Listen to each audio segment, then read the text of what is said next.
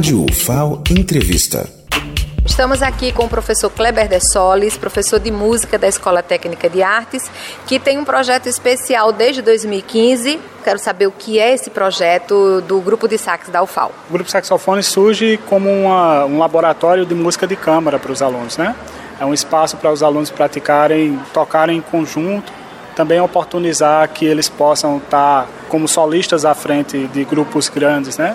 Na preparação do instrumentista, geralmente a gente não tem bandas, orquestras à disposição para que essas pessoas possam ir se capacitando para estar à frente desses grupos grandes. É também um espaço para eles se colocarem no espaço de protagonistas. Vocês estão com um projeto dentro do grupo de sax. Como é que funciona esse ensaio aberto? É uma ocupação do espaço perto da cantina da Escola Técnica de Artes e a gente ocupa com música, com teatro, com dança.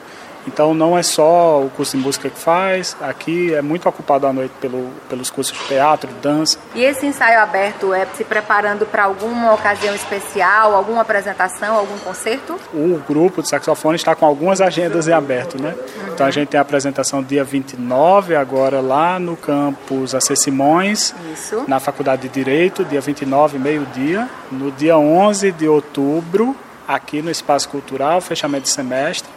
No dia 18 de outubro a gente vai estar em Penedo, no Festival de, no música, Festival de, de música de Penedo. Na Semana da Música, a semana do dia 22 de novembro ali, também tem apresentações. Esse ensaio aberto realmente é para você já testar como é que o grupo tá para as próximas apresentações. É, isso a gente vai organizando posicionamento, volume, ordem de repertório, tudo uhum. isso. E agora o que é que a gente vai ouvir? O que é que você preparou para a gente ouvir? Então vocês vão escutar um frevo chamado Estou Vivo, do maestro Manuel Passinha.